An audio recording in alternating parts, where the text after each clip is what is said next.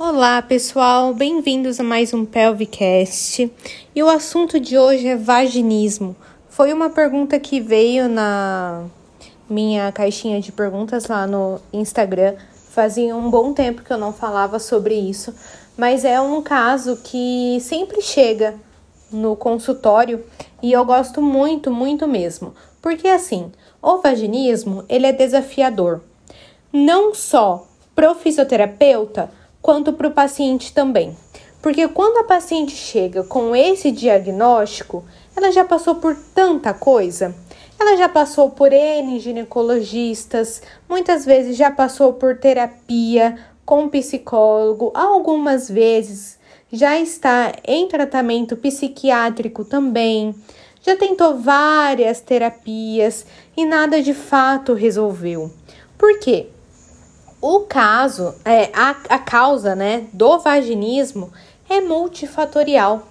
Então aí eu posso pensar desde sedentarismo, tabagismo, uma qualidade de, de vida bem ruim, uma nutrição bem deficiente, uh, uma deficiência de nutrientes, de suplementos, é, até mesmo o, um fator que desencadeia um nível de cortisol muito alto, uh, que faz com que ela tenha uma regulagem do estresse bem deficiente também.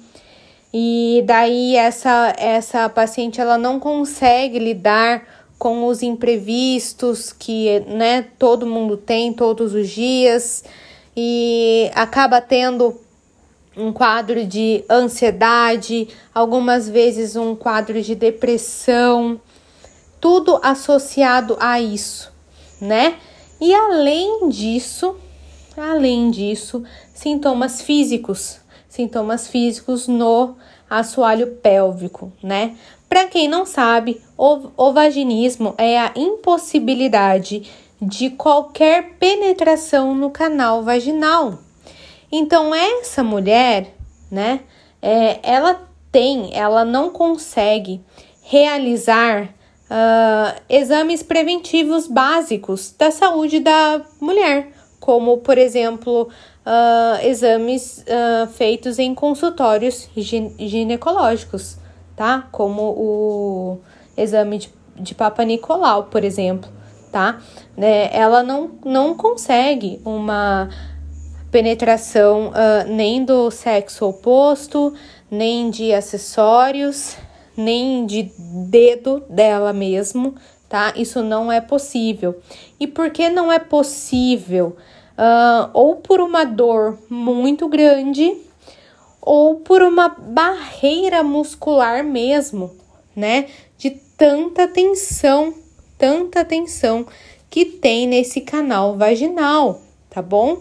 É, ou também, o que acontece na maioria dos casos, essa associação mista, né? De dor com uma tensão muscular exacerbada. E quando tem um músculo tenso, né? E daí eu não, eu, eu não estou falando de um só, tá? Na maioria das vezes, é, se não todos, a grande maioria dos músculos do assoalho pélvico estão bastante tensionados. É, mas essa mulher, ela apresenta uma tensão muscular quase que geral. Então, quando eu vou fazer a palpação, por exemplo, dos adutores de coxa, né, que é a, é a parte interna das coxas, essa paciente já tem uma sensibilidade maior é, na pele mesmo. E daí é claro que eu vou achar pontos dolorosos, pontos de tensão, pontos gatilhos ali. Essa paciente tem uh, dor em alguns pontos de abdômen, um, até mesmo uma região que somatiza, né? Se é que eu ainda posso usar esse termo, é, em região uh, de pescoço, de escápula, de trapézio mesmo, sabe? Por quê? É, normalmente é uma paciente ou muito triste, ou muito ansiosa, ou muito estressada. Então, o corpo todo dela responde de uma forma negativa a esse alto nível de cortisol. Hum.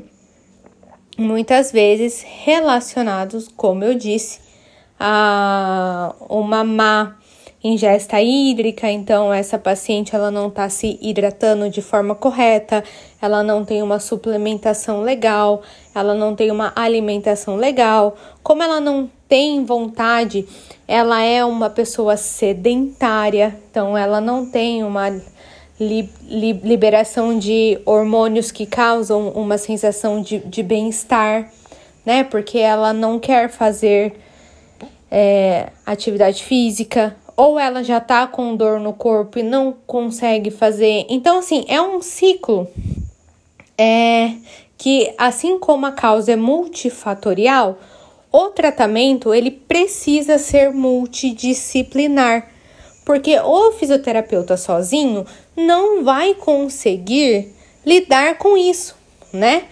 O fisioterapeuta ele vai lidar com a resposta física e local né? Então, qual é a melhor conduta fisioterapêutica hoje? A reeducação é, dessa musculatura via treinamento dos músculos do assoalho pélvico, né? E daí eu posso usar diversos recursos.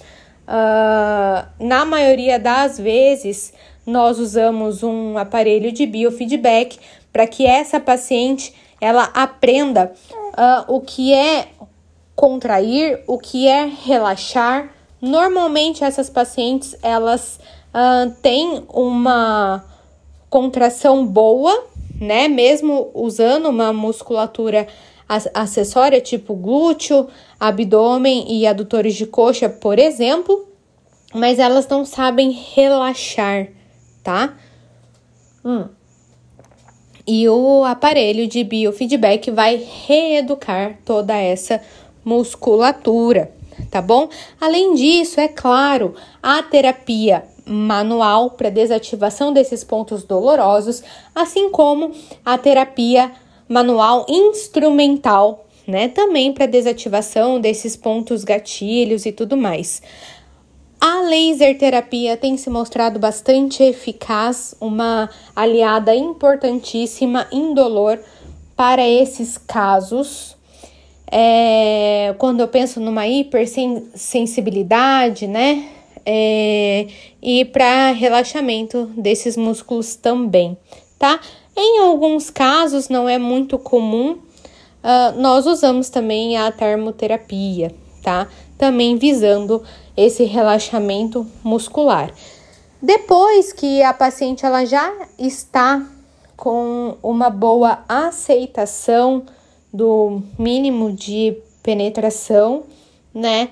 Uh, nós usamos os acessórios que chamamos de dilatadores, e daí vai desde o dilatador mais fino até onde uh, fica mais perto da realidade da paciente, tá? Até onde a paciente, de, digamos assim, é, falar que para ela está tudo bem dessa forma, entende? E esses dilatadores nós usamos de forma progressiva, então nós começamos com um mais fino até o mais grosso que a paciente desejar, tá? Por que que eu falo desejar? Porque assim como eu fiz também nessa semana um post no Instagram, toda conduta fisioterapêutica ela precisa ser baseada em evidências, né, nas mais atuais, né? Eu não posso chegar com fuleiragem, com charlatanismo, né, com técnicas que eu acho que funciona ou que eu gosto, né? E mas é baseado também também na preferência do paciente. Então, eu tenho dilatador aí, né? Que o kit vai até uh, um dilatador bem grosso, assim, fora da realidade até, né? É, eu preciso necessariamente chegar a isso? Não, né? Então eu mostro para a paciente, é, falo para ela que não necessariamente precisamos chegar até o último para que ela tenha alta, para que ela se sinta bem. E ela vai falar para mim a, a, preferência dela, né, Tati? Olha, para mim até aqui está bom, porque daí eu já vou conseguir manter uh, os meus exames ginecológicos atualizados, eu já vou conseguir ter uma vida sexual uh, boa do jeito que eu uh, gosto, né? E aí nós seguimos com essa com essa conduta, com essa preferência da paciente. Mas o ponto-chave aí é a questão de fazer o básico bem feito, tá? O tratamento ele não pode parar aí. Por quê? Uh, um músculo tenso não é um, um músculo forte e não é um músculo resistente. E quando eu penso uh, numa funcionalidade ideal para uma paciente, ela precisa ter uh, um mínimo de força, um mínimo de resistência, um mínimo de ativação e um mínimo de coordenação, tá? Então, tudo isso eu vou precisar ganhar com a paciente. Então, eu não vou dar alta para essa paciente assim que ela estiver conseguindo o mínimo de penetração, por exemplo né? Já que o diagnóstico é vaginismo e vaginismo nada mais é do que a impossibilidade de penetração, né? Então, já que ela consegue, eu vou dar alta? Não, né? Porque você precisa deixar funcional toda essa musculatura. Então, você vai precisar ganhar força, ganhar resistência, ensinar uma ativação correta, ensinar uma coordenação correta de toda essa musculatura, tá bom? E aí sim, só depois de atingir esses objetivos, a paciente ela tem alta, ok? Lembrando que o que?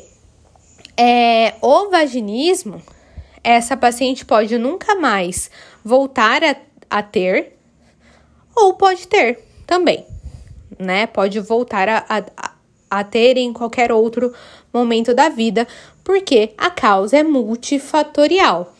Então, é, essa paciente ela sempre vai precisar estar atenta aos seus sintomas emocionais, aos seus sintomas físicos, aos seus sintomas nutricionais, né? É bom que ela mantenha uma prática regular de atividade física para uma liberação adequada de hormônios que promovem uma sensação de bem-estar. É interessante que essa paciente mantenha uma ingesta hídrica adequada.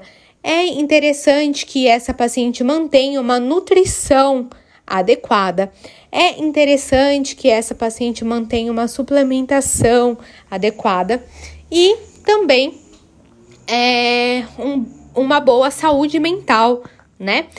E os estudos mostram, né, que a terapia que mais se enquadra, né, que tem mais evidências uh, de melhora e mais recurso, né, é a terapia cognitivo-comportamental, conhecido como TCC, né? Ela sim é baseada em evidências e é uma ótima aliada de nós, fisioterapeutas, tá?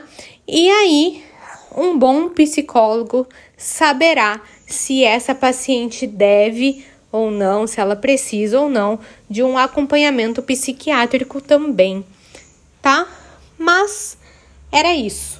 O nosso papel da fis fisioterapia, no caso do vaginismo, é, além de poss possibilitar novamente essa, essa penetração, aí é, reabilitar de forma integral todo esse assoalho pélvico, tá bom? Lembrando também da importância da mobilidade óssea, mobilidade ligamentar, tá bom?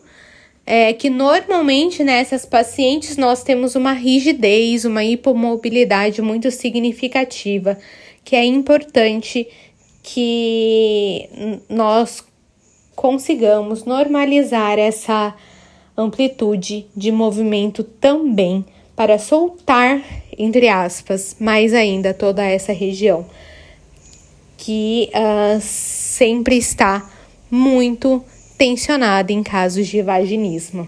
Tá bom, pessoal? Então, esse foi o nosso Pelvicast da semana.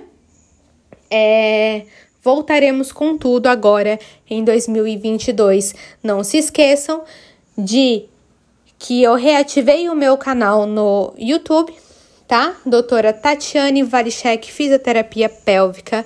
Se inscrevam lá e me sigam também no Instagram, onde eu sou bem mais ativa, arroba Ali é, eu estou todos os dias com bastante conteúdo para vocês. Tá bom, pessoal? Então, boa tarde e até a próxima.